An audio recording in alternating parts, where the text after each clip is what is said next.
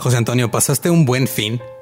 Aún no, Eduardo. Aún no. Tengo un buen fin. ¿No tuviste un buen fin? O sea, ¿Estamos hablando de masturbarte o el...? No, estamos hablando de la iniciativa de... De compras. de compras para que compres cosas Ah. mexicanas. Ese sí. ¿Ese sí lo tuviste? Ese sí lo tuve. Pues para los que no lo tuvieron, adivinen que el buen fin se extendió hasta el 2 de diciembre para Arctic Fox nada más. Oh yeah.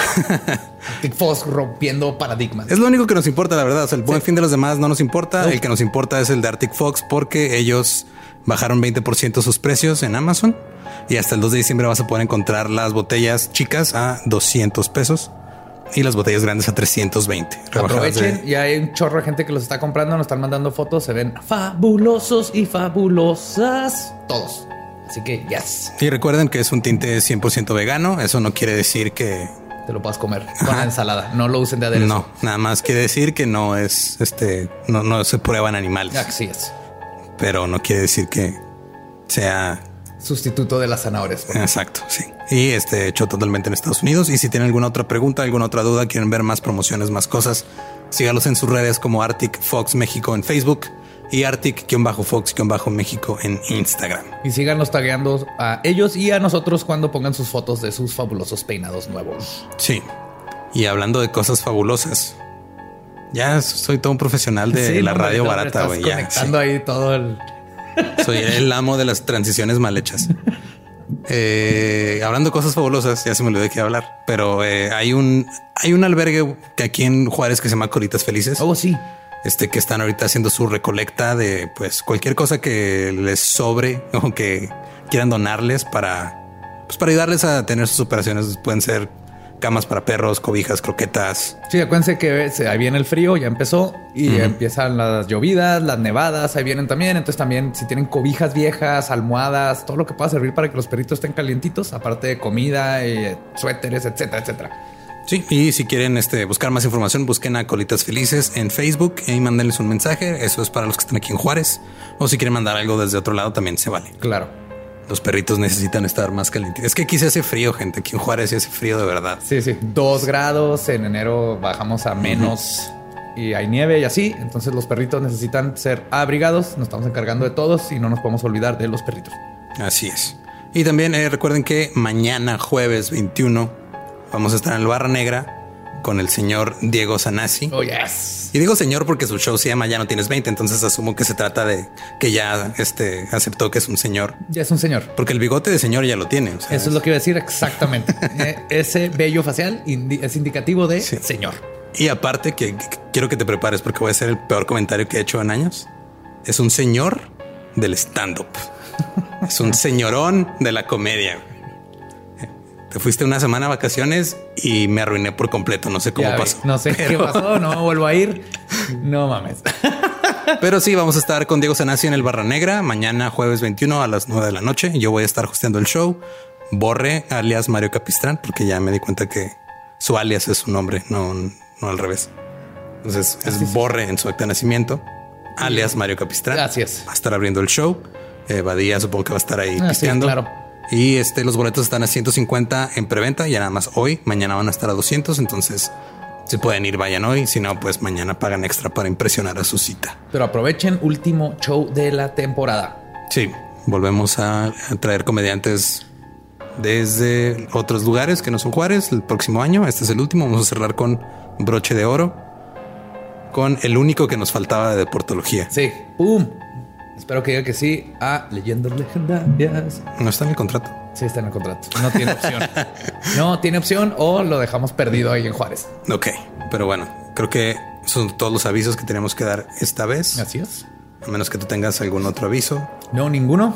Acuérdense de todos los mensajitos que les dimos. Gracias por todo. Acuérdense de si tienen chance, suscríbanse en YouTube, aunque no nos vean ahí. Nos ayudan muchísimo con eso. Este, y pues. No, de hecho, si, tenemos, si tenemos otro aviso, ¿cómo no? Ya salió a los que estaban pidiendo mercancía. Ya ¡Ah, salió.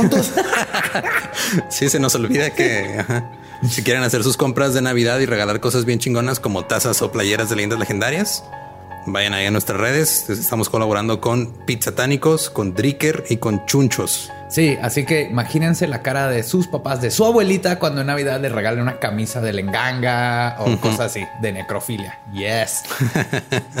una buena camisa de Isito. Ahí hay todo lo que quieran para Navidad. Están perfectos. Y ya con ese último aviso los dejamos con el episodio 38 de Leyendas Legendarias.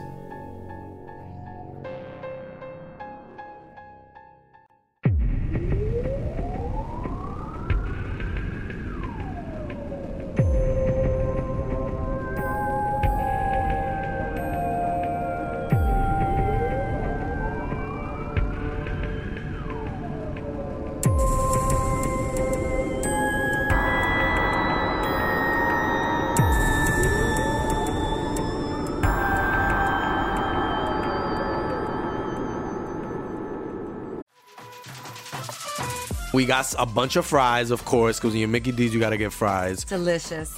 Frank wanted to stay and, and hang out in the McDonald's play place. Um, yeah, it was fun in there. It was, it I was like, man. no, that's for kids, Frank. then he what got are you doing? stuck You on the can't- slide, and we were like, Frank, we got to get back to set. We got back in time, guys. We got back in time. Oh yeah. McDonald's. Everyone has an order. Go get yours today.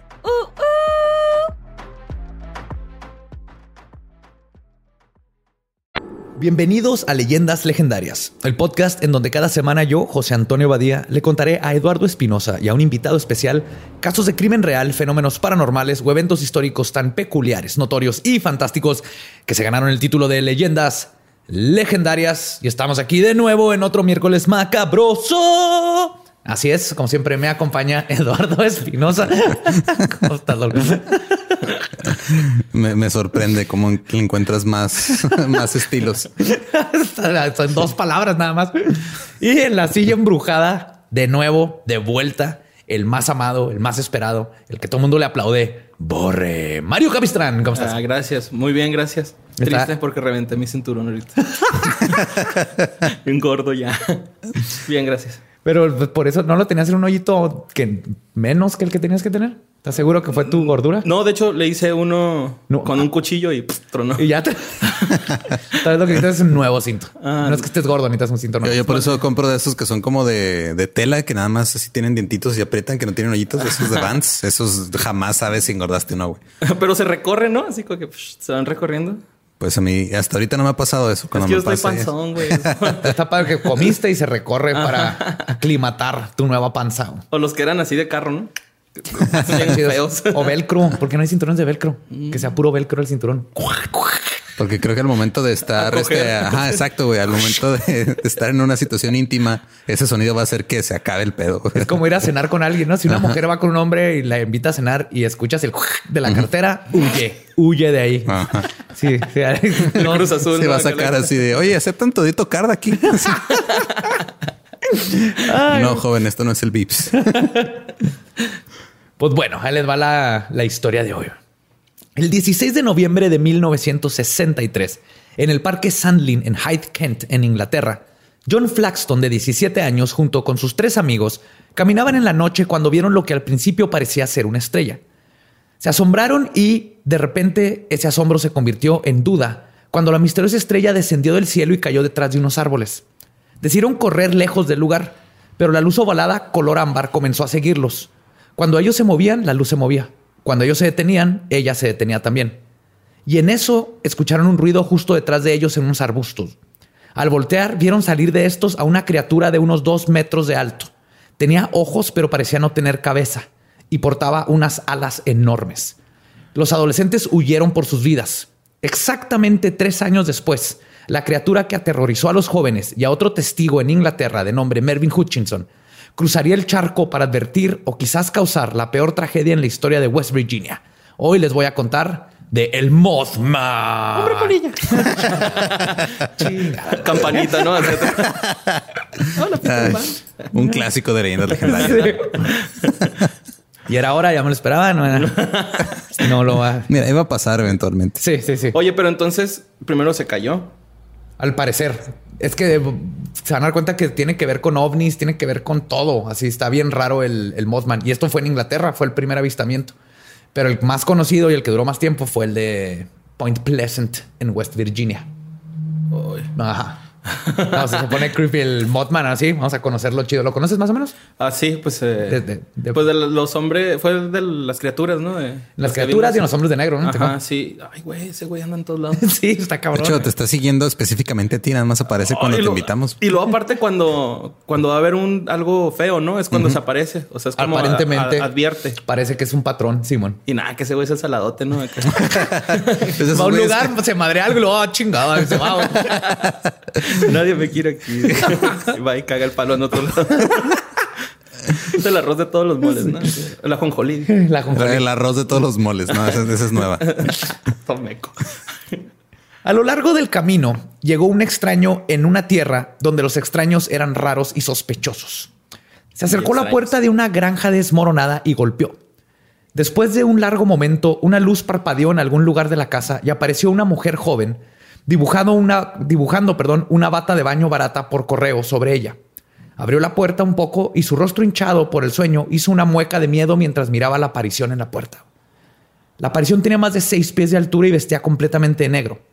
Llevaba un traje negro, corbata negra, sombrero negro y abrigo negro, con zapatos de vestir negros pero prácticamente cubiertos de barro. Ese güey se quería ver más flaco de lo que era en realidad. Sí.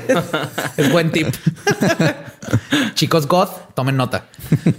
Su rostro, apenas visible en la oscuridad, lucía un bigote y una perilla, o no sé cómo es.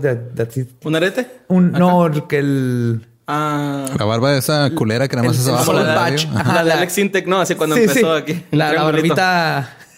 Sí, la, barba de pervertido sexual. Entonces, si es Alex Intec, pues, La barbita esa de los 90, ¿verdad? Del sol patch. Bueno, y su rostro apenas visible en la oscuridad, lucía un bigote y una de esas sol patches cuidadosamente recortados. Eventualmente esta criatura se convertiría en la noche en que Belzebub visitó Point Pleasant. Lo curioso de esta historia es que esa PC Belzebub era ni más ni menos que John Keel, el que escribió el libro de Mothman, que se había quedado sin batería a unas, a unas cuadras y llegó a pedir ayuda a esa casa. Y lo- los asustó a la gente y le cerraron y no le Y pidieron. curiosamente ahí andaba Mothman. Sí. Ay, güey, entonces más bien lo andaba persiguiendo, ¿no? Más bien es que John Keel se la pasa investigando fenómeno ovni, andaba ahí buscando ovnis y al parecer todo está conectado. Entonces, tuvo la suerte que en este caso que andaba buscando ovnis ahí es cuando pasó todo el Mothman. No mames. Pero se me hizo bien interesante de cómo empezó toda una leyenda de la noche que fue Belzebub, porque lo Belzebub, y nada, que era John Keel. Ajá. Nomás que andaba barbón. Ok. Traía bigote y eso en esos tiempos no era tan común y la gente se asustó. y ya con eso acabas de tumbar la credibilidad de todo lo que vas a decir a partir de ahorita, güey. O sea, se creyeron que un güey era el diablo, pues ahora cualquier cosa puede ser Mothman. Empezó a oler azufre y una pata de cabra y una de gallo. Esa nomás el, el punto porque este mi es- ¿cómo se llama? De donde saqué casi toda la historia. fuente. Mi fuente principal es el libro del, De John Keel. The Mothman Prophecies de John Keel. Así empieza y se me hizo bien interesante el, ese, ese pequeño relato que avienta. Entonces, ahora sí. En la oscura noche del 12 de noviembre de 1966, cinco sepultureros que trabajaban en un cementerio se sorprendieron al ver lo que describieron como, y cito, una forma humana marrón con alas, surgir de los gruesos árboles circundantes y elevarse fuera de la, a la distancia. El avistamiento sucedió en Cladening, un pueblo cercano en West Virginia, en los Estados Unidos, cercano a la ciudad de Point Pleasant. Durante la Segunda Guerra Mundial, a solo siete millas de sus límites, se construyeron una serie de túneles y asilos en forma de iglús gigantes para fabricar y almacenar explosivos. Después de la guerra, los gigantes domos de concreto quedaron abandonados y el terreno de más de 2.500 hectáreas quedó también solo. Perdón, como todo sitio abandonado, rápidamente se convirtió en el lugar favorito de parejas para ir a visitarlo de noche y platicar Huevo. en su automóvil. Eh, Sí, a huevo. sí, sí. Jugar ajedrez, Aventar los dados. hacer palomitas. Mm. Dedearse. Ah, no, ya no fui nada. ya no fui nada sutil, ¿verdad? No, no, perdiste la metáfora completamente. La perdiste ahí. Perdí la metáfora como se pierden los dedos a veces por ahí. ¿Cómo es el así? Qué bueno que no te estás, te, te- te está enfocando la cámara Ay, ahorita, güey. Dos de estas parejas eran los Scarberry y los Mallet, quienes iban manejando a la fábrica. Les digo ya así porque se terminaron casándose, pero en este tiempo estaban chavitos. Apenas estaban ahí. Sí, apenas comenzaban. Y qué bonito. Iban manejando en la fábrica en su Chevy 57 a las once y media de la noche, un 15 de noviembre de 1966. En este tiempo, Roger Scarberry tenía 18 años y era quien iba manejando por los solitarios caminos de terracería cuando su novia Linda gritó. Todos voltearon a ver hacia la dirección en donde estaba mirando y ahí, parado en la oscuridad, vieron dos círculos rojos brillantes que los estaban observando. Tenían aproximadamente 5 centímetros de diámetro y estaban unos 15 centímetros de distancia uno del otro. No mames, eran los ojos. Eran los ojos, o sea, no veían las dos bolitas rojas. ¿no? Roger. O eran unos güeyes grabando porno amateur. Oye, me acuerdo de un episodio de Malcolm, güey, donde va un güey a buscarlos y le pregunta al Dewey.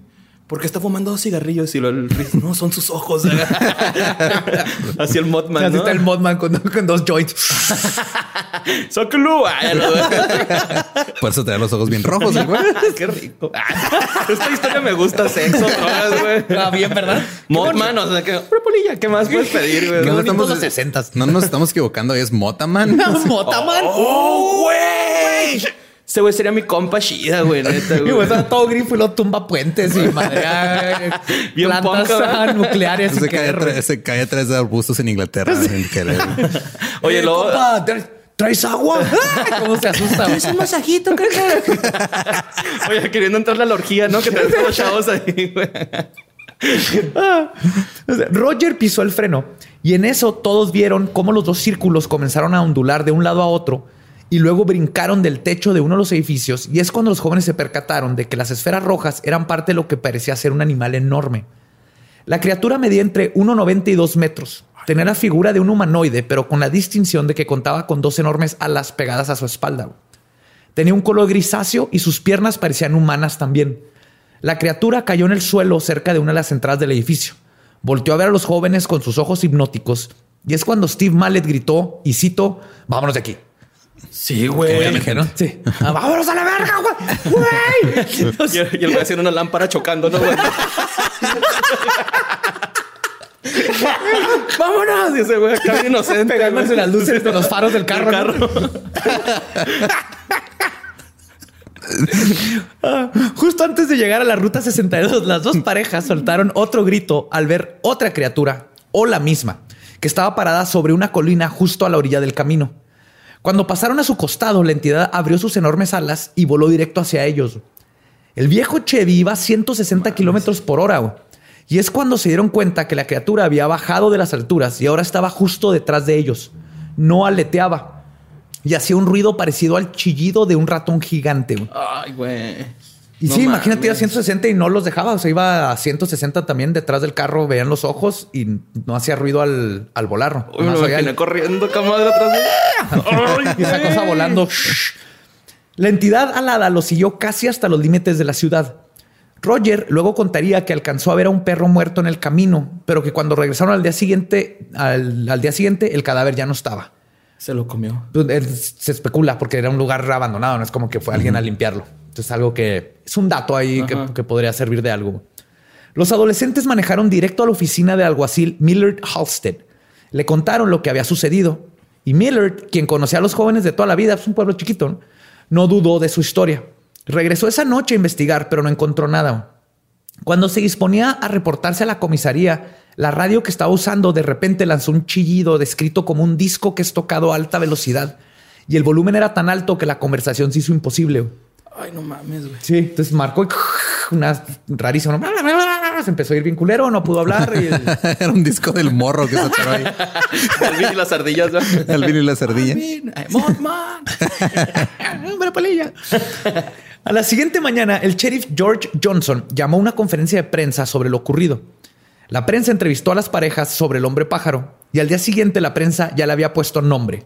Tomando inspiración de la serie de Batman, que era popular en ese tiempo, lo bautizaron como el Mothman. Pero la de na, na, na, na, na, na, na. Mothman. Pero el nombre pájaro es el de Monterrey, ¿no? Es que en Monterrey tienen su propio Mothman. Tienen su Mothman, ¿verdad? Sí. Pero Nada es que sí es la prensa, güey, ¿no? Sí, no, en, Mon- en Monterrey tienen su hombre pájaro. Es, es como Mothman, pero con sombrero y le pegan mujeres. y así. Nombrecito. no es como Mothman. El chico del pórtico de acá. Ese criptido sí es peligroso. Cuidado con el, ¿El hombre pájaro de ¿Sí Monterrey. es, sí es sí. malo? No, quién sabe, pero sí, este, hay muchas leyendas del hombre pájaro de Monterrey. Creo que vive ahí por el cerro de la silla. Ahí, ahí llega y se sienta. Oye, luego dicen que esos güeyes como que les gustan las cosas brillantes, ¿no? Como que. A los cuervos, o sea, los pájaros. así. Ah, Ah, Los cuervos sí, todo el tipo de. y Monterrey, ¿por qué brilla? Sí, pues sí, los regios. Voy, voy a citar a, a mi persona favorita de Monterrey, Cacho Cantú, cuando nos dijo que Monterrey es la Argentina de México. Casi todo el pueblo decidió ir en busca del Mothman. Era un pueblo de 60 mil, de 6 mil personas, perdón, con 22 iglesias y no había internet, güey. Entonces, Pues Puebla.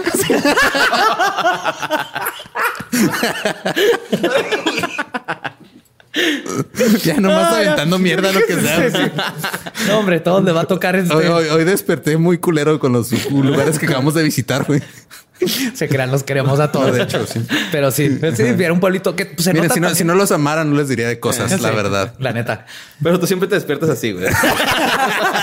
Sí, ¿verdad? Lo dice como de hoy. Ay, sí, hoy desperté más culero que de costumbre, ¿no? Sí. Pues te- tiene sentido que es un pueblo chiquito para que, o sea, vas y le dices al sheriff que viste una pinche hombre polilla que te persiguió y su reacción es a la Santo". verga, vamos a ver qué pedo. No fue así de que, ay, 22 niños iglesias, pendejos. O sea, me imagino que hay como 50 casas, güey. Sí, sí, sí, está 22 chiquito. iglesias. Pues buscaron a los alrededores de la fábrica de TNT, entre los matorrales, en los lugares de la fábrica que no estaban clausurados, y en eso Mothman apareció de nuevo. Sus dos ojos rojos intensos se vislumbraron en las alturas. Raymond y Victoria Wamsley, quienes viajaban con la señora Marcela Bennett y su bebé Tina, lograron verlo perfectamente. El cuerpo humanoide, sus piernas de persona y sus enormes alas. Curiosamente, ellos eran de las pocas personas que no estaban buscando a la criatura. Iban de pasada a visitar a Ralph Thomases, un amigo de ellos que vivía en las cercanías de la planta de TNT. Vivía en una casa camper. Cuando arribaron a casa de sus amigos, sus tres hijos les informaron que sus padres no estaban. Después de platicar un poco con ellos, decidieron regresar a casa. Mientras caminaban hacia el auto, podían escuchar los balazos a la distancia provenientes de la fábrica abandonada. O sea, le estaban tirando al Mothman. Sí, güey. Ah, pinche raza, güey. Son neta. gringos, güey. Ese güey nomás está echando un gallito ahí, güey. y van y lo agarran a cuetazos. Estos güey. Ciudad Juárez o qué pedo, güey. Sí, estos llegábamos como pinche gringo con pistola. Ay, no. Pues es que así son, los, así son los gringos. Es, ah, mira, algo nuevo. Hay que dispararle. sí. güey. No sé qué es, pero hay que matarlo. Oyeron, escucharon los, los balazos a distancia, pero sin prestarles atención continuaron hacia su auto. Cuando dos ojos rojos se levantaron de atrás del mismo. El Mothman había caído del cielo haciendo un aterrizaje superhéroe. O sea, que cae, lo, Sí, acá, cayó, bonito. pum, quedó atrás del carro y luego se empezó a levantar poco a poco. Ya erecto abrió las alas. No, pues. No No mames. no saben cuánto, cuánto pensé en, En poner esa palabra porque sabía que iba a pasar esto. Podría ser ya- Es la ya- palabra correcta. Maduren, caballeros, maduren. El güey así bien venudo, ¿no? Así escupiendo. Sí. Pero le pega las lámparas con su pene. Sí, Oye, oye, y el otro ojo ya nomás le veo uno. El cíclope. Pudiste haber dicho erguido. Ya. haber dicho. Ya erguido. Parado. No te quedas parado también. Bueno, ya de pie. Sí, ya, ya de pie abrió sus alas y todos entraron en pánico. La señora Bennett estaba tan aterrorizada que se le cayó su bebé al suelo, güey. A la chinga al bebé. No, se le cayó y se quedó ahí parada. güey. Sabía lo que había pasado, pero no, no podía reaccionar al estar hipnotizada con los dos ojos rojos que la observaban. O sea, este güey tiene ese poder de. Sí, Ah, to- cabrón. todo el mundo describe que cuando lo ves te quedas, estás aterrorizado, pero no puedes correr, no puedes dejar de ver los ojos. Te quedas así como mesmerizado. Como polilla con luz. Como polilla con luz, ándale, exactamente. Pues Raymond fue el primero que pudo como reaccionar, tomó al bebé y apresuró a las mujeres a que corrieran a la casa donde se encerraron. Mientras Raymond hablaba a la policía, las aterrorizadas mujeres y los niños escucharon los pasos lentos de Mothman subiendo el porche de la casa. Y luego vieron sus enormes ojos rojos observándolos por una de las ventanas. Y se fue así en varias ventanas, güey, asomándose, güey. No mames, güey, Qué pedo. Ahora sí que bueno que les están disparando en el otro lado, ¿no? No, güey. Por eso fue, güey, porque le dispararon, güey. Si a mí me disparan, yo también voy y no te creas así. No, pero sí está bien muere. creepy. Esta, este, imagínate ver esta cosa así como Sí, casi la- oscura, Asomándose. Ajá, pegada a la ventana, asomándose. Después de varios minutos. Ahora de- entiendo a mi vecina, güey, cuando me le viendo por la ventana. Ya no es cierto. No, no es cierto, güey. No tengo vecinas. Era mi Síguele. vecino. Sígale, doña Claudia. Soy el Mothman, no pasa nada. Doña Claudia, es una viejita. Con tus dos cigarros. Torteando. Soy el, soy el hombre polilla, el hombre polilla. No le diga a mi mamá. Después de varios minutos de pánico intenso, escucharon el Mothman aletear y desaparecer. Cuando la policía arribó, ya no encontraron al intruso. Al día siguiente, del otro lado del río Ohio, justo al lado opuesto de la fábrica de TNT, una maestra de música, Roy Gross, se asomó por la ventana de su cocina y vio dos enormes ojos rojos sobrevolando su jardín. Esa tarde, un niño de 17 años conducía por la ruta 7, no lejos a la casa de la señora Gross en Cheshire, Ohio, cuando un pájaro enorme se lanzó de repente hacia su automóvil y lo persiguió durante un kilómetro y medio. Pero no era Mothman, sí era un pájaro. Era Mothman, pero Ah. él lo describió como un pájaro enorme. Un pájaro enorme erecto se me fue encima. Con unos huevotes. Y esta es la historia de Jeffrey Epstein. Jeffrey Epstein no se suicidó, gente. Ajá, no se suicidó. El día 18, dos bomberos de Point Pleasant, Paul Yoder y Benjamin Eno- Enox, estaban en el área de la fábrica de TNT cuando encontraron un pájaro gigante con grandes ojos rojos. Definitivamente fue un pájaro, dijeron. Pero, y cito, era enorme. Nunca habíamos visto algo así. Entonces, como que tenían la duda, ¿no? O sea, sabían así que, pues, tiene alas, tiene que ser un pájaro, pero qué pedo con los Me- ojos y. ¿Cómo se llama? el- sí, de hecho, hay, porque hay, un- si hay un cóndor así que está enorme, ¿no? Sí, es un águila. Se llama águila. Ay, güey, la he visto, güey, pero tiene así que hasta como Goliat, un ¿no? copetito. ¿No es el águila Goliat? No sé, güey, pero sí Pero es, hay varios, es un águila. Hay, hay varias- un hay águila. un cóndor que tiene alas como de tres metros. Ajá. Güey, no mames. Hay águilas, creo que es la. Goliat, y luego hay otro pájaro tan enorme. Pero. Pregonero. de- Se me hace que es pregonero. ¿Pregonero? güey. Creo que sí. No te creas, no me hagas caso, güey. Luego me van a reventar. pero ninguno de esos tiene ojos rojos ni piernas. Ajá. Me, causa mucho, me causa mucha eh, curiosidad, güey, así ver escuchado las alas del Mothman. Si escucha o como, no sé, me causa. Cuando dicen que cuando vuela no, no hace ruido, pero cuando volaba, que ahorita lo voy a mencionar, volaba directamente para arriba. ¿Sabes, O sea, estaba ¿sabes cuál sería la, la manera así, o sea, en la que todo lo imponente del Botman sería la verga? ¿Cómo? Se aleteara como colibrí, güey. y así las florecillas. que gritaron hombre polillo como Pokémon. ¿Puedes prender la luz? No quiero molestar, nomás quiero que prenda la luz afuera. Por favor, señora. Todos ahora estaban viendo al Mothman o al pájaro o lo que ellos creían que era un pájaro. Se reportaron avistamientos en los condados de Mason, Lincoln, Logan, Kanawha y Nicholas. La gente viajaba durante cientos de millas para sentarse en el área de la fábrica abandonada toda la noche con la esperanza de ver a la criatura. Ah, lo que es no tener nada que hacer. Ah, güey, yo hubiera hecho eso. Ahorita me dicen que salió Mothman el- en donde sea y yo voy, güey. Los que tuvieron la mala suerte de verlo juraron que nunca quisieron volver a verlo. Verlo evocaba terrores indescriptibles. Al igual que los platillos voladores, se deleitaba persiguiendo autos. Un hábito muy poco parecido a un pájaro. Y parecía tener una inclinación por asustar a las mujeres que estaban menstruando. Varias de las que, la- que lo vieron después, porque John Keel fue el que sacó estos patrones, que también descubrió que muchos de los avistamientos del tipo cercano tienen que ver con mujeres que están menstruando. Entonces hay ahí algún patrón. Qué raro, ¿no? A lo Es mejor es el mismo rojo de la sangre, es el rojo de sus ojos. No, aparte hace bien para la piel, ¿no? La, la sangre menstrual. Yo había leído, no chiste. Te lo deja bien lisito. El hockey es de cuenta, güey.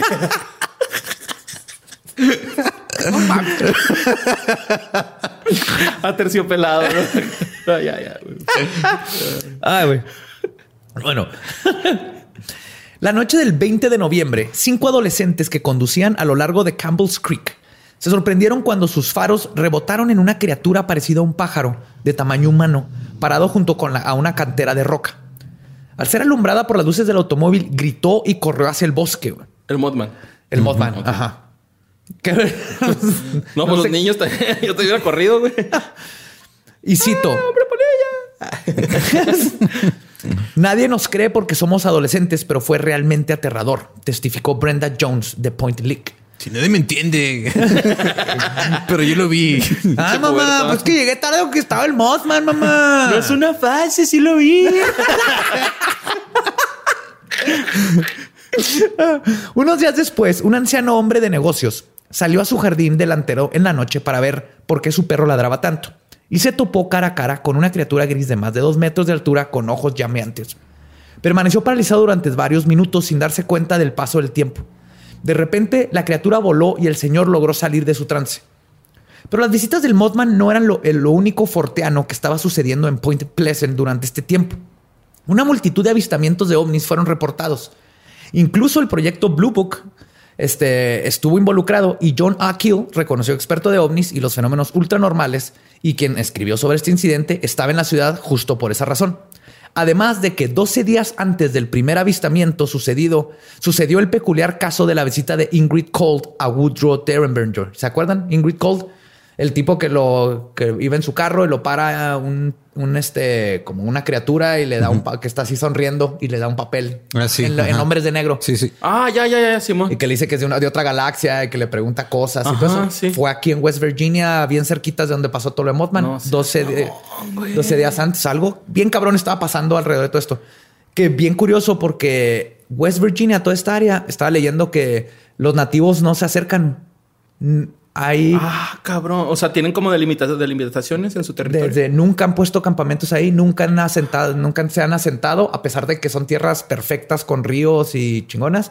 Pero todo el mundo dice, los nativos dicen a la verga todo ese espacio. güey. No, no van. Y hay, y hay Culos. unas, la- como los montes piramidales que son de Norteamérica, que Ajá. son más como de tierra, no de piedra. hay varios, pero los mismos nativos dicen, esos tienen miles de años antes que nosotros. nosotros Nosotros, no nos vamos. fuimos y Ajá. nosotros no vamos ahí. Entonces, Ay, algo no raro pasa en todo esto West Virginia. Todo ¿Has esto... ¿eh? ¿Has ido? No, a West Virginia nunca. güey. No, tampoco.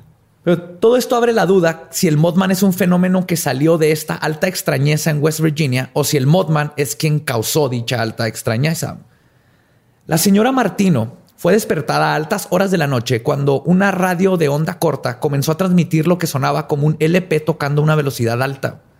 Roger y Linda Scarberry, quienes habían sido testigos del Mothman, huyeron de su casa camper al ser hostigados todas las noches por el mismo tipo de ruido que en su caso provenía de afuera de su hogar. Entonces, todas las noches escuchaban ese ruido y salían y no, no sabías de dónde venía. Nada más escuchaba. Nada más escuchaba. Y, Y, estuvo ya. tan cabrón y tan creepy. Aparte, habían visto al Mothman que dijeron a la verga y se fueron. Ah, sí, pues sí. Es la ventaja de que tu casa tenga llantas. Tal vez la única ventaja. Hacer un laboratorio de crack, güey. Ah, también. De meth. Si vendo casa, puedes hacer crack y huir de Mothman. Ahí, vendo crack. Se llama el Mothman. El 25 de noviembre a las 7:15 de la mañana, un vendedor de zapatos de nombre Thomas Uri vio a la criatura en la ruta 62 justo al norte de la fábrica de TNT. El Mothman abrió sus alas, voló hacia arriba y luego comenzó a seguir el automóvil. A diferencia de los jóvenes que tuvieron su primer encuentro, Thomas pudo ver perfectamente al ente, ya que su carro era un convertible y podía Entonces, sentir para Ay, arriba. no mames. Sí, ese güey la traía aquí arriba y lo, lo veía subir y luego bajaba y creía que lo iba a pepenar No, del carro. ¿Te imaginas? O sea, que tengas un, digo, si por si es culero que te caiga una paloma, pero que te caiga Mothman en un convertible. Que te, haga- que te agarra acá, ¿no, güey? No mames, Mothman, estás volando. No, Alex, estoy volando con estilo. Estoy cayendo con Estoy estilo. cayendo con estilo. sí. Qué puto miedo, güey. Sí, y él pudo sentir la fuerte corriente de aire que causaban las alas de más de tres metros, perdón, de la criatura cuando pasaba volando sobre él. Entonces lo estaba como jugando con él. Llegando a la ciudad, se fue directo a la oficina del sheriff para levantar un reporte, en el cual declaró, y cito, nunca había sentido un miedo de este tipo. No pude ir a trabajar al día siguiente. Pudo haber sido un ave, pero nunca había visto un ave de este tipo. Entonces sí. Pero ya sabes, la próxima vez que quieras faltar al trabajo, di que te atacó. Ay, güey, no digas eso el podcast. no, es cierto, doctora. Ay, ay. No es cierto, sí me robaron. El Mothman. ay. Durante estas fechas también hubieron varios reportes de aves grandes en la zona. Pájaros de más de metro y medio de alto que volaban en manadas y nadaban cerca del río. Algunos expertos atribuyen a alguna de estas especies como la criatura que todos estaban reportando. Y es probable que algunas de las apariciones del críptido conocido como Mothman pudieran ser atribuidas a garzas grandes, que son oriundas al lugar. Pero eso no explica cómo más de 100 adultos describieron una criatura con pies humanos de color gris, más alto que una persona común, que Los podía ojos. los ojos, que podía sí. despegar del suelo en forma vertical como un Aparte, helicóptero. obviamente, si ves un- una garza grande, este macho, Perdón. es un garzón, no es un Mothman. Ay, güey. ¿Quieres continuar con lo que estábamos platicando? ignoramos el comentario que hace Espinosa y, y seguimos Ay, tú y yo con no, Mothman? Bueno. sí. Eso de que eso de que despegue como helicóptero también es físicamente imposible para un ave. Entonces tiene que no, que nada más como sale a madre. Como si fuera Superman. Y creo que, es- bueno, creo que eso es específico de los insectos, güey, que pueden volar así hacia arriba. así. Para arriba. Ajá, por ejemplo, las las, ah, las que se te paran, mariquitas.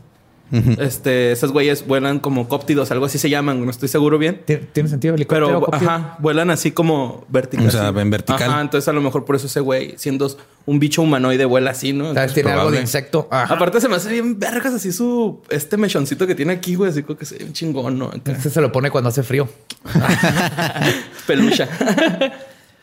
Y además no tenía ni cara ni pico. O sea, todos hubieran descrito si es un ave grande como un cóndor o algo. Son un increíblemente fáciles. O, o un garzón. Tienen su cuellito delgadito. Ajá, tienen eh, pico, tienen. O sea, sí, nada más, nada más describen los dos ojos y sin cuello y ya. No, no. y luego rojos, güey. O sea... Y rojos, o sea, ¿sí hay aunque- animales que... Hay animales que, Que les echan la luz, que les ¿no? echan la luz y reflejan la luz, pero se nota, no se ven rojos. O sea, no, no son rojos que brillan por sí solos, es un reflejo de la, De la luz. Ajá. Ajá. Ajá, y acá mucha gente lo que escribe es que en total oscuridad, sin luz, lo primero que vieron fueron los ojos. O sea, los ojos tenían luz propia, básicamente. Eso es la- algo muy, muy de Mothman. Mm, ok.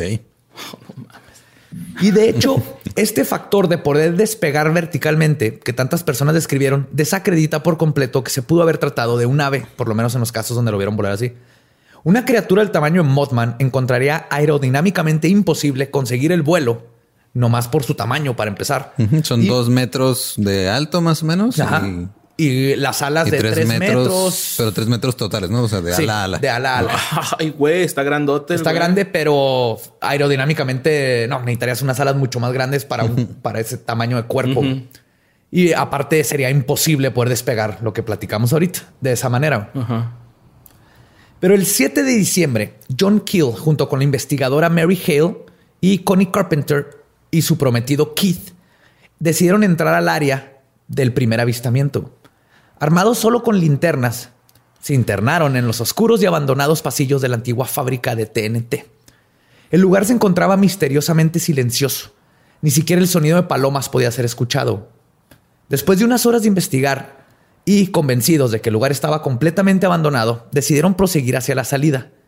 Cuando Connie pasó por la primer puerta a lo que los llevaba al último cuarto donde se encontraba la puerta que daba hacia el exterior, es entonces cuando escucharon. Un grito horripilante salió de la boca de Connie. Esos ojos, aquí está. La histeria total se apoderó de ella y disolvió cualquier semblanza de tranquilidad que había mostrado minutos atrás. Dos ojos rojos los vi en la pared de ahí atrás, dijo Connie. Cuando la lograron sacar del lugar, Kill volvió a entrar al lugar, pero no encontró nada. La sacaron, le dieron un tampón. Espéranos aquí afuera. Ah, Ahorita la carnada. Sí. Ah, ya te bajo. Ok. Y el Y ay, qué bueno. Sí, qué bueno. güey. Kill revisó que no hubiera ninguna superficie reflejante que Connie pudo haber confundido con los ojos de Mothman. Tampoco había tal cosa. Luego describe que su amiga Mary Hale notó que se sentía que el ambiente se había puesto opresivo, cosa que todos confirmaron. Obviamente eran, ¿qué año estamos hablando? Y eran 66. mujeres. Y en una fábrica de TNT abandonada, güey. O sea, ¿qué esperaba sentir, güey? Déjate, ahorita viene un comentario chido porque Kill sí era medio, pues de los 60 Así como. Golpeador de mujeres. No, no golpeador de mujeres, pero medio Machista. Pues machista. James Bond 60 machista. Sí. Este, todos, los- todos confirmaron para desdicha de Kill.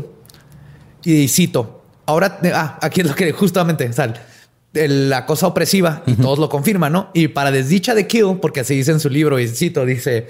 Ahora teníamos a dos mujeres histéricas en nuestras manos. Sí. Dos mujeres Sí, histéricas. pero me, me encanta porque en el libro lo maneja así como o sea, es algo natural, ¿no? Ah, pues es que las mujeres se Ah, ponen es que se histéricas. ponen histéricas y luego por eso les quitan el útero.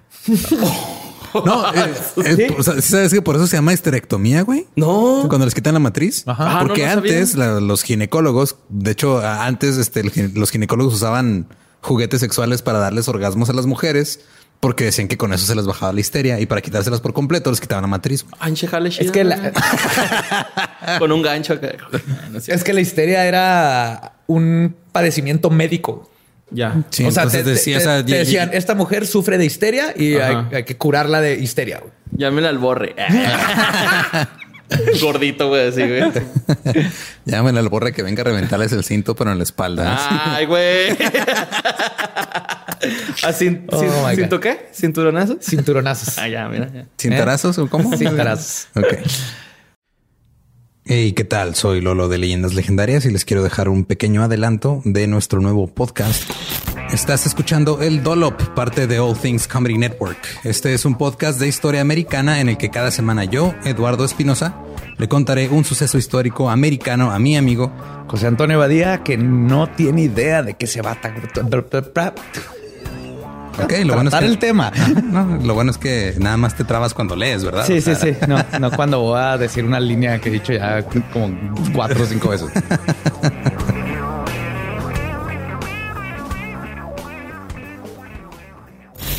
De joven comenzó a trabajar en barcos y en 1816 fue capturado por el pirata Jean Lafitte en la costa sur de Texas.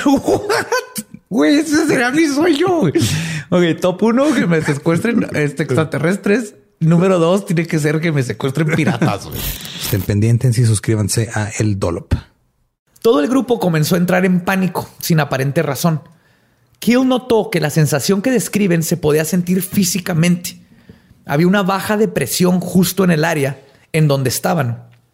Lo que se confirmó cuando otra de las personas que los acompañaba, Mary Mallet, gritó y citó, vámonos de aquí, estoy sangrando. Y se llevó la mano a su oreja. Para sorpresa de todos, Marie estaba sangrando de uno de sus oídos. No mames. Qué Lo raro si por ahí no les baja usualmente. este es un nuevo tipo de histeria. y metaron tapon, tamponcitos para el- los oídos. Para los oídos. Háblele al otorrino ahora.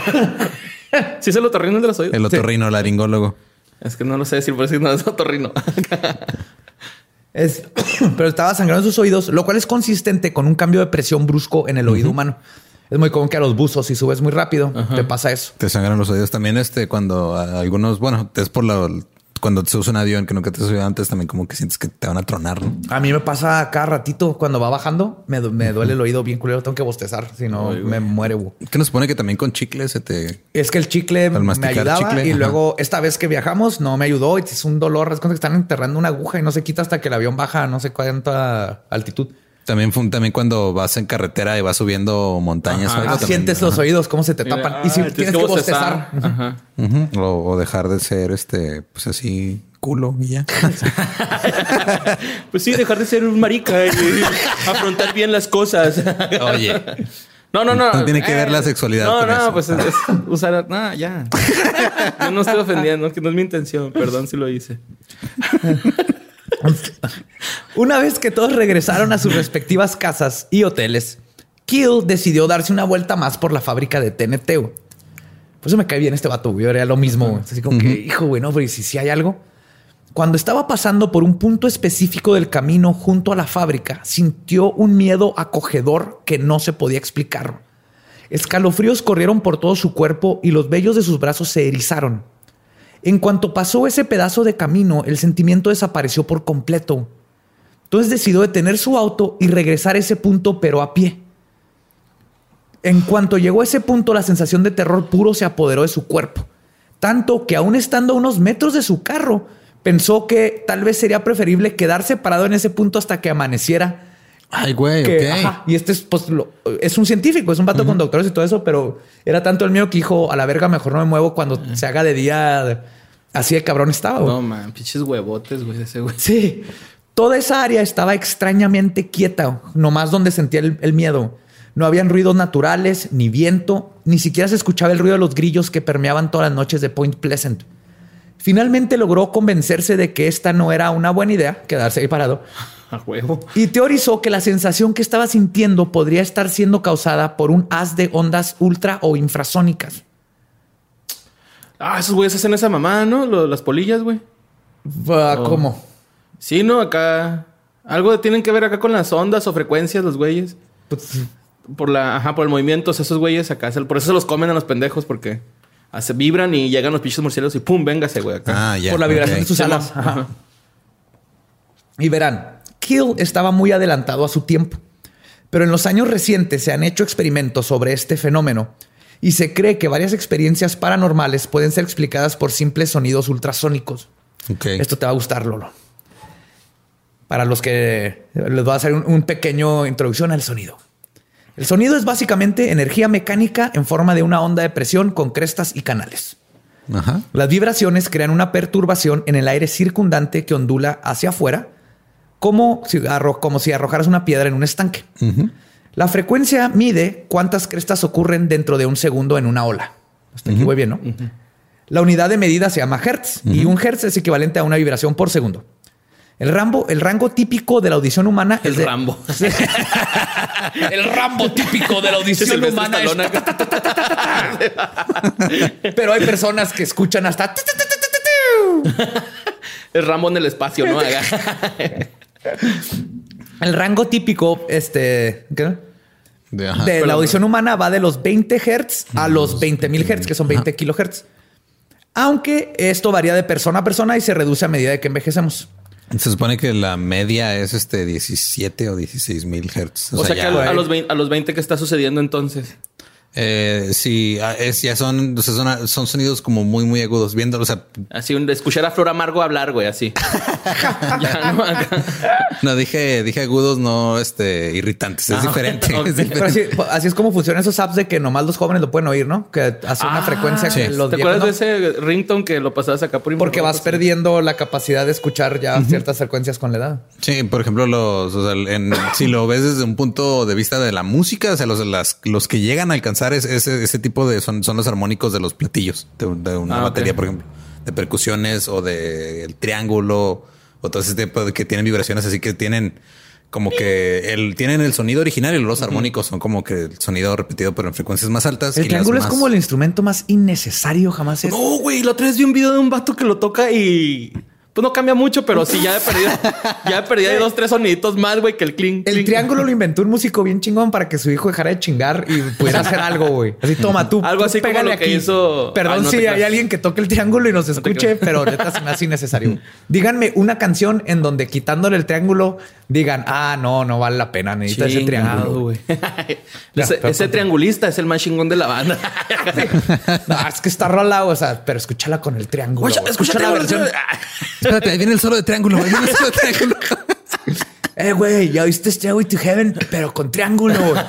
La versión inédita. No, eso nunca va a pasar. Ah, nunca. pero sí tener su mañita, ¿no? Eh, Supongo. Bueno, ahí no sé música. Necesitas una manita para pegarle, güey. No manches. Ping. Sí, O si le Ahí quieres hablar a la uno, gente ¿no? a comer. Sí, por ahí hay Ahí uno. hay uno. Sí, tenemos uno. Ajá. Pero bueno, bajo condiciones ideales de laboratorio, algunas personas pueden captar sonidos tan bajos como 12 Hz. Bien dentro del rango del infrasonido.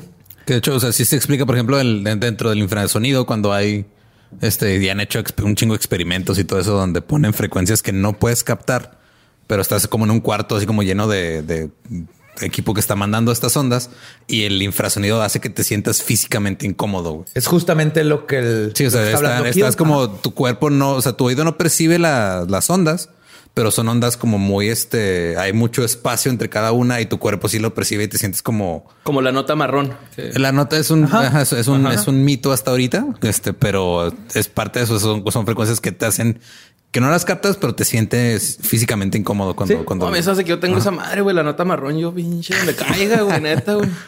Se llama Rata Blanca. Ponte a escuchar Rata Blanca y te van a dar ganas de ir a cagar. Ay, cómo Sí. Se No, no te afloja el mastique. Y justo lo que estás no diciendo. Incluso cuando no escuchamos conscientemente tales sonidos, pueden inducir sentimientos de ansiedad, especialmente intensidades más altas. La conexión contemporánea con este fenómeno y el de los fantasmas lo hizo el científico británico Vic Tandy en el 2000, que, o sea, ya científicamente, pero John Kill, Sí. este libro lo escribió. Que también es un truco que usan los cineastas, sobre todo en películas de terror, de que ponen a Mm. veces sonidos así muy, muy, muy de, o sea, de frecuencias muy, muy bajas durante todo, todas las, casi, casi todas las ciertas escenas. Ah, ok. Y luego de repente las quitan para que se quede como un silencio así más cabrón que el silencio que percibías Mm, ya, originalmente. Y hacen así es Ah. como van manipulándote para que te asustes, no nada más visualmente, sino también Sí, con. no, con los audios. Pues es que de hecho el cine de terror es todo, totalmente eso, ¿no? El audio, güey, es el que te. Sí, es como el cuando vieron la el ejecutivo que vio Halloween sin el soundtrack y que dijo qué chingados es esto. Y luego ya Tiburón. el Carpenter. soundtrack y Tiburón con el soundtrack se salvó porque Sí. no parecía tiburón. No. De hecho, hay un. hay- no te ya me estoy haciendo el. No, pues Vic notó que una noche, mientras estaba en el laboratorio, los cabellos en la parte de atrás de su cuello se erizaron. Un terror lo acogió y luego vio una sombra por la orilla de su ojo. Al día siguiente notó que el extractor del laboratorio estaba vibrando, pero no producía sonido. Siendo un científico, midió la frecuencia con la que vibraban las aspas y se percató que era de 18.98 Hz. Dedujo que esa vibración resonaba con sus ojos, lo que lo hizo alucinar la sombra y que al mismo tiempo era el causante de esta sensación de inquietud y terror que sentía. Y esto desató toda una ola de experimentos para tratar de explicar que por eso son los fantasmas. O sea, ya dudaban un poco de la existencia del Mothman. No, esto ya es en el 2000. Sí, es Ah, después. ajá, pero, Pero- también pero- se, se- o sea, como que más bien lo que están tratando como de explicar es uh, sentía. Ese momento. Sé que tal vez este Kill en ese momento sentía ese pedo porque estaba percibiendo estas ondas que a lo mejor venían de Mothman. Ya, ok, ya. Ajá, o sea, Kill sabía que lo que estaba sintiendo era por este sonido ultrasónico. No mames, güey. Él ya sabía en los 60, está muy cabrón Kill. Infra. Infra, perdón. Y era- hasta el 2000 ya lo empezaron a como a usar científicamente. Pero ahora a este fenómeno se le conoce como vibración simpatética. Y aún así no explica todo el fenómeno paranormal. O sea, solo el 22% de la gente en un laboratorio tuvo esas experiencias y a veces. Entonces no siempre. Si es algo que puedes revisar en lugares embrujados o cosas así. Pero en el caso de Kill, porque a eso voy, que era que lo curioso era que la zona del miedo, que así la llamaba, que experimentó Kill, es que volvió al día siguiente en busca de torres de transmisión de radio o transformadores o líneas de alto voltaje en el área y no encontró ninguna. Ok. Entonces dijo, aquí hay infrasonido, pero no supo qué lo estaba causando. Entonces no sabe si es el Mothman o era una nave espacial, pero algo en esa zona nada más. Era un haz de infrasonido. güey. te cuento algo que a mí me pasó una vez, güey. ¿Qué te pasó? Andaba en, en Samalayork, en, en una pechuga, güey. Pues ya sabes, de orco, ¿no? Acá andaba, güey, y luego... Dijiste No, tres no. palabras que no Sí, tuvieron para- sentido para mí y una tras Para otra. traducirlo para el resto de México. Estabas en Samalayuca. Estaba en las dunas de Samalayuca. Y no era una pechuga, ya me acordé. Andaba nada más de orco. O sea, de drogadicto ahí en las dunas, ¿no? Experimentando con mis dosis de drogas. y, y me acuerdo un chingo, güey. No, no estaba bajo la influencia. O sea, está- no me chingaba nada. Entonces eh, se escuchó un tronido así, pero recio, güey. Acá, como si hubiera tronado un transformador en Samalayuca. No hay No hay transformador. nada. Son dunas. Pum, como acá. Ay, perdón, es un desierto enorme para los que no conocen. Tronó, güey, pum. Y te juro que se sintió una brisa de aire, güey. Así. Cuando tronó. Y luego en eso empezó a llover a madre, güey. A madre. De hecho, nos tuvimos que regresar, güey. O sea, sí fue algo así que... Un trueno. que yo- como- ajá, yo no me explico, güey. Ajá, yo no me explico qué chingados pasó, güey. Pero así tronó. Sentimos así, haz de cuenta como cuando ves en las movies que truena una bomba atómica y que se ve así la onda. Así yo sentí, y pero cuando pasó la onda, así nos cayó una lluvia, pero cabrona, güey. Pues hicieron enojar a los dioses de las dunas. Yo creo, güey, al Mothman de las dunas. Ese se echó un pedote en las dunas. Echaron un pedo, de las dunas de esa manera. Güey, nada, acá bien pinche acidote, ¿no? Ah, con todo acido. Nada más preguntar a tus amigos y, güey, borre, nunca fuimos a las dunas. Estás en la sala. Estás No. en la sala, te echaste un pedo, rompiste la regadera y no, te lo fuiste a dormir. No lo dudo, pero no, estoy seguro que no. Pues todo esto fue suficiente para convencer a Kill de que se, de que se suscitaba en Point Pleasant, de lo que se suscitaba, que, perdón, de que lo que se suscitaba en Point Pleasant Ok. no solo se centraba en el Mothman, sino que había mucha evidencia que apuntaba a un alto fenómeno ovni, lo cual fue confirmado con un alto nivel de visitaciones por los hombres de negro en todo este tiempo. Los avistamientos del Mothman continuaron, incluso se logró tener evidencia física del ser. El 14 de enero, Ed Christensen llegó a casa donde sus hijos le contaron que habían visto a la criatura que estaba caminando sobre el techo de la casa, bajó, la oyeron en el porche y luego se asomó por la ventana. Ed salió y pudo ver que habían huellas humanas en la nieve que aparecían en un lugar, luego a unos metros de distancia otra vez y finalmente las volvió a encontrar Ah, frente a un edificio. brinquitos. Sí, volaba y caía varios metros. Después lo- los topó enfrente a un edificio abandonado en la parte de enfrente y no habían huellas hasta la parte de atrás, sin que hubiera evidencia de que hizo estas profundas huellas caminando de un lado al otro del edificio. Ok. Moth- sí. Mothman siguió siendo visto por meses. La, extraña, extra- la alta extrañeza fue aumentando. Luces en el cielo eran comunes, disturbios en las frecuencias de radio, hombres de negro, dos personas en trajes cuadriculados trepando en el puente Silver. Sí. What? Sí, dos personas, una, una testigo vio a dos personas de traje, así como de cuadritos, Pero todo el traje. con zapatos de vestir, todos de traje, trepando por el, por el lado. Oye, no, de hecho, hace poquito estaba viendo, creo que en Vice, de un güey en que en un festival, no me acuerdo que dónde chingados. Lo están buscando porque el güey andaba vestido así, güey, también todo de cuadritos y nos están entregando unos papelitos para una fundación para ver. Decía algo así de que si sabes quién soy, te vas a ganar 100 libras o 100 mil libras, algo así. No estoy, me acuerdo bien. No me hagas mucho caso. Pero, Pero, todo empezó con cuando- cuadritos. con cuadritos trepando un puente en Con sus vans así de cuadritos. Calcetas Beans. de cuadritos. Eh, Vieron a las dos personas en el puente Silver y la señora Virginia Thomas tuvo una visión. Y cito, veo a mucha gente que no conozco en el río.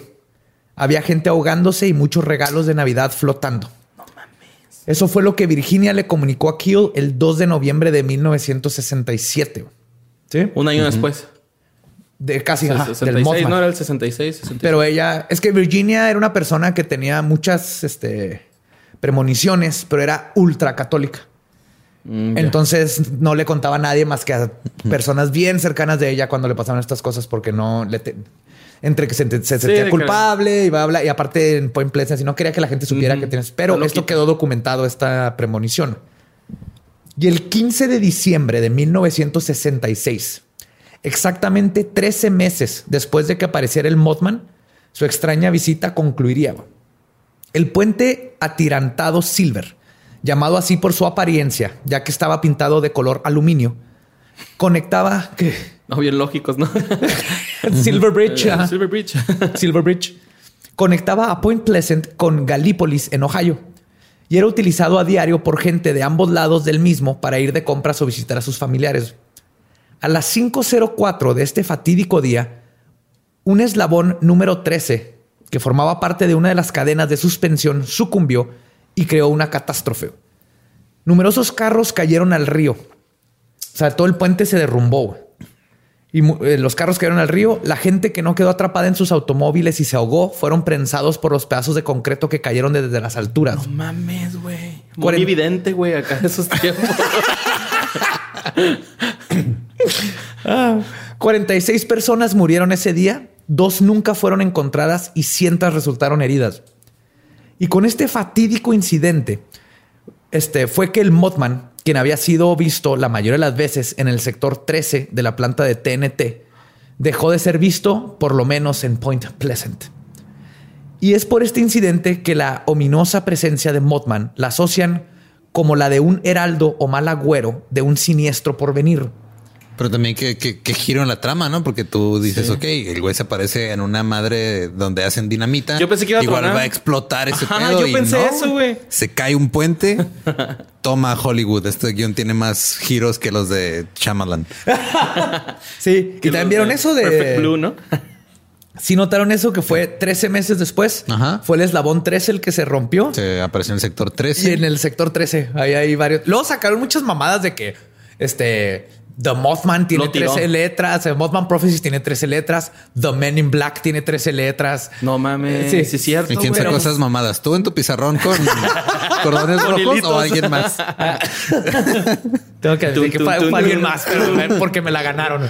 Pum, pum. Pero los que sí son, son este, datos fuertes es Ok. el, fueron 13 Oye. meses, 13, el eslabón 13 y todo. Ese sí, hasta lo revisé. ¿Al Walter Mercado se le habrá parecido el Mothman? Así antes de morir, porque pues ese güey se hay un chingo, güey. Se le aparecieron muchos pájaros erectos en su vida, pero A lo mejor ya se güey era el Mothman, ¿no? Ay, Walter. Ah, güey. Ok. Y, y cuando digo que fue visto por última vez en Point Pleasant, es porque reportes de este críptido han presagiado varios desastres. En 1986 se rumora que varios testigos reportaron haberlo visto, haber visto al hombre pájaro en cercanías de Chernobyl. En el 2009, reportes de Mothman salieron a la luz justo antes de la pandemia de la gripa H1N1 en México. En México. Ah, no mames. Se aparecían en dos ojos rojos y una mascarilla. Con su cubrebocas. de cubrebocas. ajá. En el 2011 fue visto de nuevo justo antes de la falla del reactor nuclear en Fukushima, en Japón. Ok. Y nada más en este año, más de 13 casos alrededor de Chiga- de Chicago comenzaron a ser reportados. Los más recientes fueron hechos en octubre. güey. Ok, entonces algo va a pasar en 13 meses. Algo En está pasando en Chicago bien no, cabrón. güey. Algo está pasando en Chicago. No se cabrón. apareció antes del, del incendio de Chicago, pero ahora sí llegó. Ahora sí llegó. Y de hecho hay uno en en el 69 que está en cabrón porque es una señora que reportó que llegó el Mothman y se llevó a su hijo. O sea, cayó, agarró al niño Ah, y se cabrón. lo llevó y lo regresó horas después. O sea, volvió a caer el niño y el niño dijo que se lo llevó un hombre pájaro gigante con ojos rojos. Ay, soy un pervertido. Dijiste 69 y pensé en otras. Enfócate, enfócate, Sí. borre. Pero entonces el, el morro regresó con su jefita.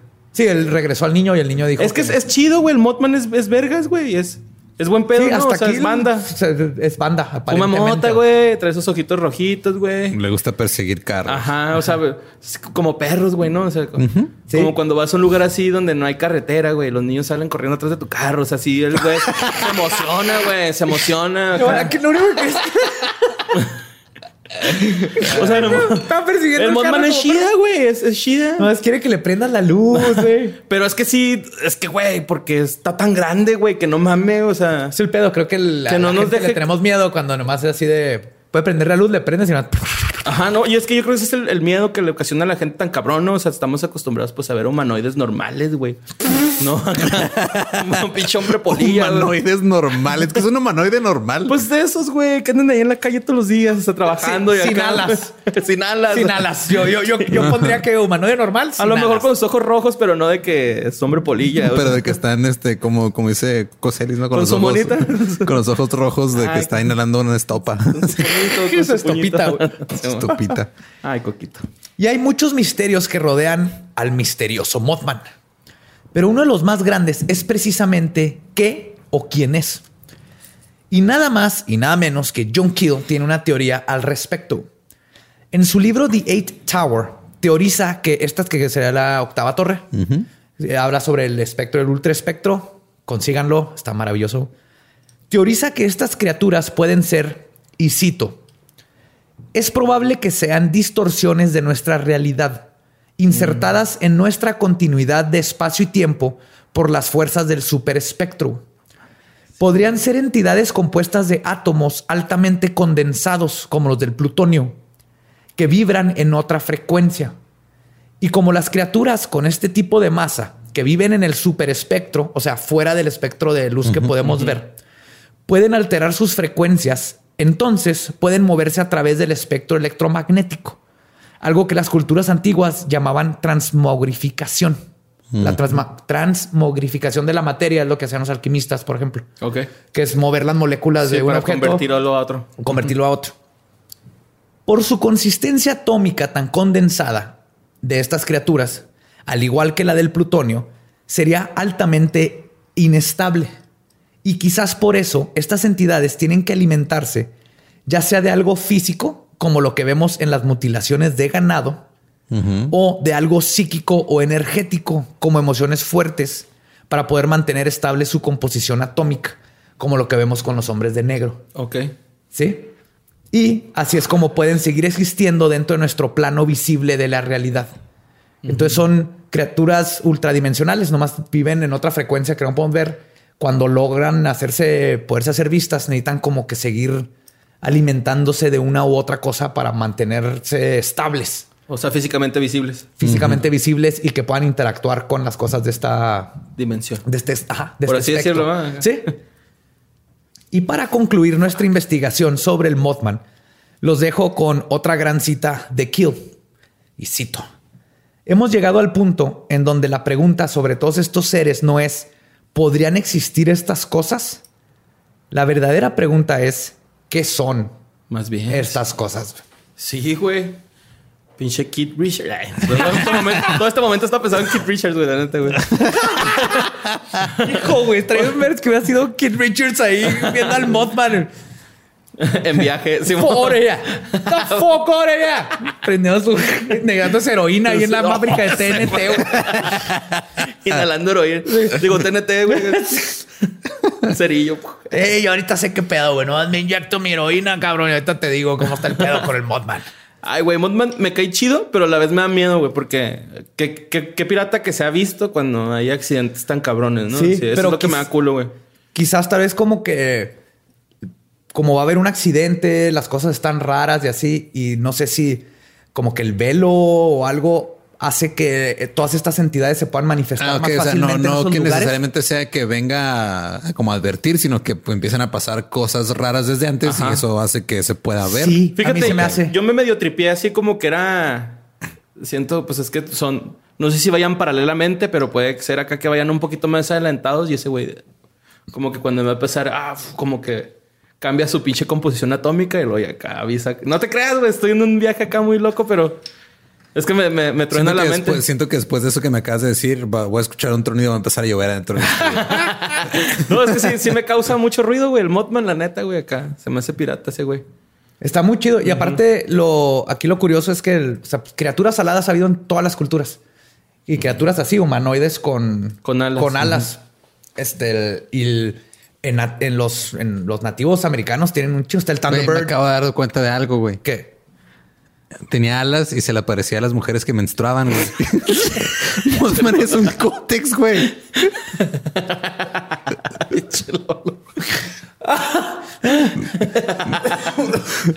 Quería abrazarla así. Ponme aquí. Súper absorbente, ¿no? Con Por eso tenía los ojos manzanilla. rojos de parecía de noche, era para flujo nocturno, güey. Con olor a manzanilla. Mothman ahora con olor a Por eso los manzanilla hombres le tenían miedo porque no le entendían, güey. ¡Oh, Dios, ay, qué chingados es eso! A ver, cabrón. Ven, ven, Raúl, mira. Esta es la menstruación. Esta es una toalla. En los 60 de... No, no, no. Estás histérica. Necesitas que te vayan a masturbar Sí, ahí ay, con un que, doctor. que- vea que te quiten el etéreo esfinge o esa madre. Mames, güey. Ay, Mothman. Good times. La neta, está bien verga ese tema, güey. De Sí, Mothman Mothman está es súper cabrón. Y lo cabrón es eso, pues no, no, ab- en octubre, o sea, el, el mes pasado todavía hay avistamientos y no siempre hay desastres. Entonces, a mí se me hace que no es tanto que lo cause, sino que el desastre atrae esas cosas. Si vemos el tiempo como se maneja, que no hay este, Sí, que no es lineal. no es lineal. Entonces, algo tan cabrón como Fukushima o Chernobyl, pues ahí está y sigue pasando, ¿no? Tiene, tiene una repercusión hacia el pasado y al presente. Entonces, toda esa energía de lo que va a pasar tal vez abre las puertas a que se manifiesten estas cosas raras. Porque el Mothman viene acompañado de estas madres. A Westwood, este Point Pleasant, Mothman era lo de menos, güey. Está lleno de chingaderas. Sí, man. Entonces, esa podría ser una explicación de todas estas criaturas. Y eso explica por qué no lo pueden matar. No lo pueden atrapar. Tal vez Bigfoot es uno de este tipo de cosas. Pues, lo matan al güey y se acaba el mundo, güey. No mames, me da miedo. Yo te había leído ese pedo, güey. O más bien tú nos contaste una vez, ¿no, güey? Que a lo mejor eso es lo de Bigfoot, que el güey, o sea, estaba de dimensiones en dimensiones caminando, algo así por el estilo. Sí, por eso no han encontrado cadáveres de Bigfoot. Esa podría ser una, una explicación. A lo mejor se los lleva Mothman. Ah, ahí se los come. Oh, que sean amigos. Ah. Que los los Bigfoot tienen a Mothman así en jaulitas con otros canarios. y les cantan de, en la mañana. Hombre polilla, hombre polilla. Ah, buenos días, hombre polilla. Voy a buscar fresas. ¿Quieres un mañanero? Sí, quiero tener mis ojitos rojos para la noche. Ya, ya también Bigfoot es... Sí, a huevo que Bigfoot fuma bica. Ah, huevo, güey. Trae rastas, güey, en la cola, güey, en el cabello. Su cosita esa, ¿cómo se llama? gamborimbos a madre, güey. en Las rastas, güey.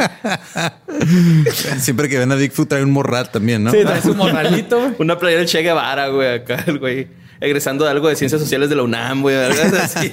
No, no es cierto, güey. Esa es la gran, gran conspiración. Lo que nadie sabe de todo el narcotráfico es que toda la mota viene de Bigfoot. güey. Esos son los que están arriba de los de arriba de los de arriba. Güey, güey. imagínate que Bigfoot fuera así como un sembrador de mota interespacial, güey. güey. Así que güey sembrando mota, güey, así en todos lados, güey. Ah, Simón avienta sus coquitos, se poncha y lo fuma y se va, güey, a otra dimensión. Me voy a quedar con esa imagen de Bigfoot. güey. Ok. Chairo, ¿eh?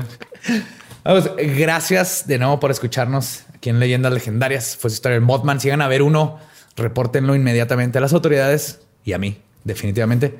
Eh, Borre, como siempre, mil, mil gracias, güey. No, gracias por invitarme, güey. Qué chido Me que- la paso bien verga siempre. Este, tus redes, todo. Ah, Instagram, Mario López Capi, porfa. Agréguenme ahí y en Facebook, pues si quieren agregarme ahí al personal, no hay pedo. Mario López Capistrán y al otro es Mario Le Capistrán, pero ese no le muevo nada. Es hasta que tenga 500 personas. Ah, está, vamos a ayudarlo a Lo- que haya 500 personas. Le voy avanzando siempre, va, güey. No, a las 300. A las 300. 500, sí. Y a nosotros ayúdenos a terminar el año con 100 mil suscriptores en YouTube. Estamos ya como a 13 mil, 14, no sé, estamos en Que les 80 llegue la mil. Sí, ah, yo Que no- para cerrar el año con esa plaquita estaría bien chido. Estará bien padre. Y más que la plaquita, si nos, aunque no nos vean en YouTube, nos ayudan un chorro. Si nomás nos hacen el favor de vayan, suscríbanse, piquen a suscribir. No importa que, Que que no- lo vean, pero a nosotros nos ayuda mucho tener los suscriptores. Muchísimo. Si, los que, si no están suscritos, porfa, píquenle nomás a suscribir y luego sigan escuchándonos en donde gusten. Y pues sí, muchas gracias. Nos pueden encontrar en todas las redes como arroba leyendas podcast. A mí me encuentran como arroba ningún Eduardo. Y a mí, como el va diablo. Creo que eso es todo lo de hoy. ¿Algún otro mensaje que les quiera dar sobre Nada, Mothman qué bueno y que ya están acá en Juárez y espero que Mothman no se nos aparezca en mucho tiempo. O sí. Bigfoot sí. Bigfoot sí. Para que nos role una semilla. Pues nuestro podcast ha terminado. Podemos irnos a pistear. Esto fue Palabra de Belzebub. Con tu Los espíritu. amamos. Abrajadabra. Bye.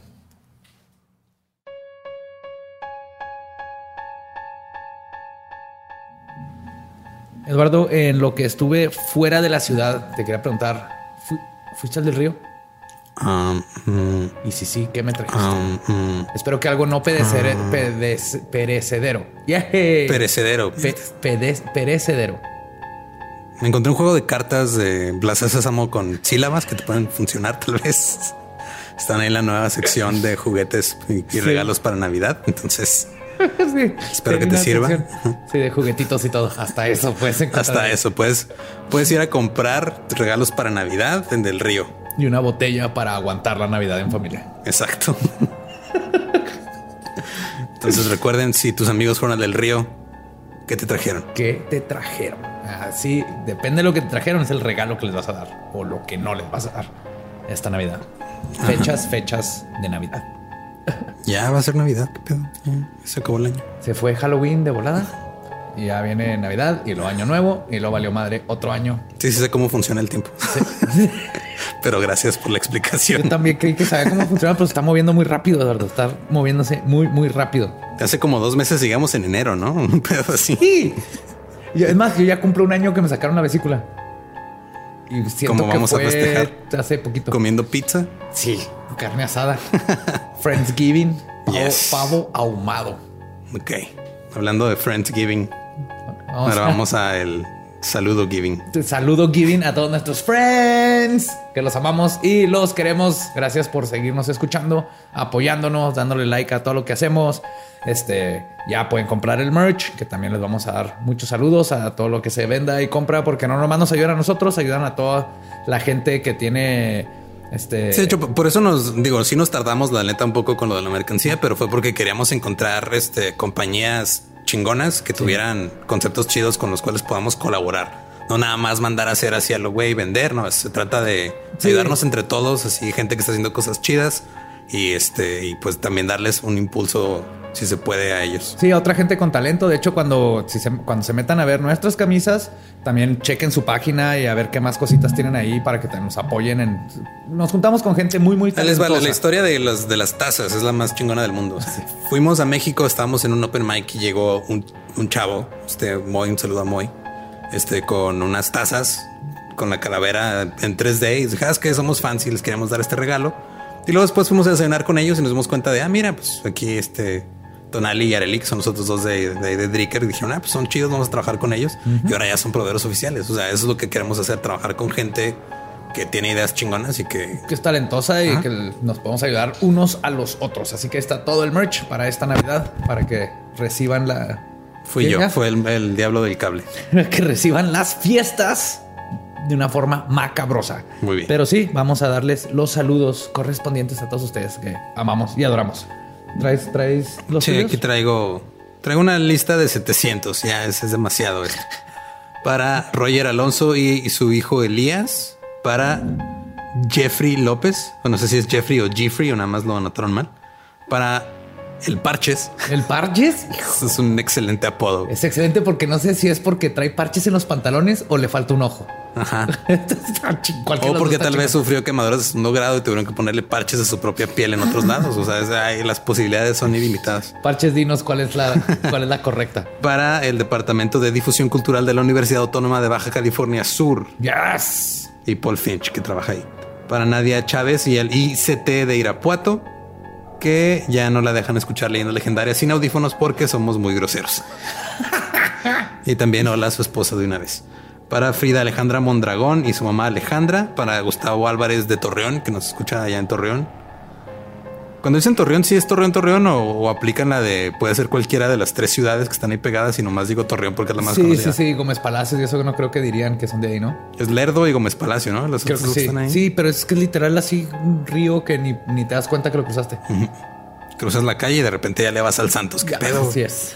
Ok. Para Iván Armenta, para Aide Martínez y Ángela Maya de Monterrey.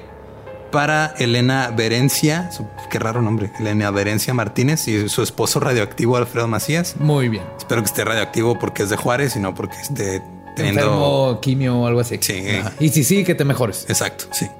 Y para César CM, su esposa Adara. Y por último, para Fabo Gruñón y Alan Cesati, que hacen CrossFit en Chihuahua. Ah, muy bien. Sí. CrossFit en Chihuahua, qué específicos. Sí, en, la- en Chihuahua capital. O sea, estaría cabrón hacer CrossFit en todo el estado, porque es el estado grande y luego darle la vuelta a la llanta por todos lados. Estaría muy cabrón. Muy cabrón y muy pendejo. Digo, no que está súper wow, darle una vuelta a la llanta, en- al menos que la vayas a cambiar. Pero Oye, ¿has visto el tamaño de esas llantas? Yo no puedo ni con las llantas de una bici, güey. Esas madres están enormes. O sea, no, sí, no dije que, no- que es fácil. No dije que es fácil. no dijiste que es fácil, nada más que está pendejo, dale. Es que no me veo moviendo una llanta sin, sin razón, así nomás porque sí. Pues, La razón es yo. tu bienestar, José Antonio. Es un ejercicio. La razón es ponerte mamado y, y así. ¿Y, el- el- y ya? Sí. ¿Qué? Un saludo para Berserk CrossFit de Chihuahua. Se crean. Nos amamos, señores espartanos. ¡Hurra! ¿Ya eran los tuyos? Sí, ya. Van los míos. El primero es para Alejandro Aragón, que le mandé mensajes, la, este, saludos eh, pasados a Alejandra Aragón, porque me equivoqué, pero es Alejandro Aragón. Así que ¿Estás seguro que te equivocaste y no le estabas dando nada más como un adelanto de lo que le espera en su vida? no tengo idea, pero tal vez sí, sí. yes. Tal vez dentro, muy Soy dentro de psíquico. Alejandro hay una Alejandra. Bueno, y también un saludote a Michelle, Iván, Perlita, Nancy, Tiff, Diana y Alex de parte de su amiga Alejandra Franco.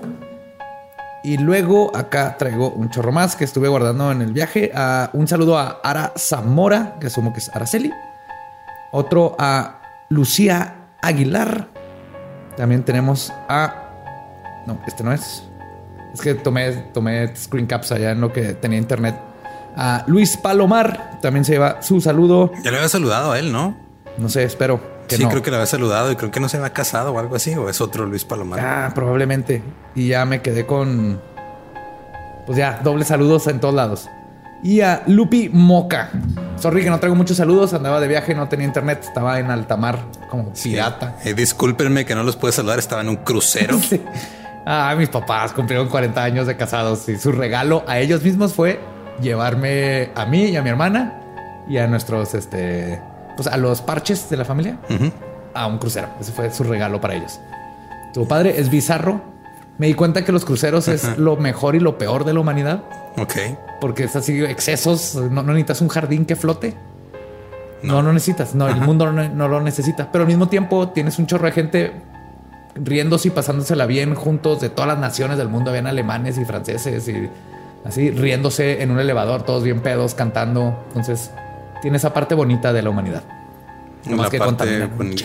Sí, eso sí. Pero es que, o sea, hay teatros más bonitos en el crucero que en Juárez. Ah, ese teatro está- que en Juárez, que en México. Estoy seguro que no hay un teatro en México con la tecnología y todo lo que tenía ese teatro. Holy fuck. Y ahí casi. Ok, no. yo no sigo, yo, yo sigo sin entender la lógica de, de regalo de aniversario. En vez de irnos nosotros dos a pasarla bien, vamos a llevarnos a las razones por las que seguimos juntos Sí, básicamente. y a sus parejas de viaje. Es- Eso hicieron, padres, los amo por eso. y por llevarme a ver Terminator Dark Fate. Lo que esperábamos el avión. Estuvo ok. Espérense que estén para bajarse. Mejor vayan a ver Doctor Sleep. Eso sí está chido. Sí, Doctor Sleep. Y si no están viendo The Mandalorian, oh my god. Eso es así. Yes, Star Wars is back. ¿Qué estamos haciendo? Estamos bajando el, la chamba a Covarrubias y cine y alcohol, ¿no? Ah, Ya sí, nos- perdón. No, perdón, Coba, perdón, Coba. Ya, no, ya fue todo. Creo que ya nos alargamos un chingo. Sí, sí, así. Los queremos un chingo. Nos vemos y escuchamos el próximo miércoles macabroso aquí en Leyendas Legendarias. Bye.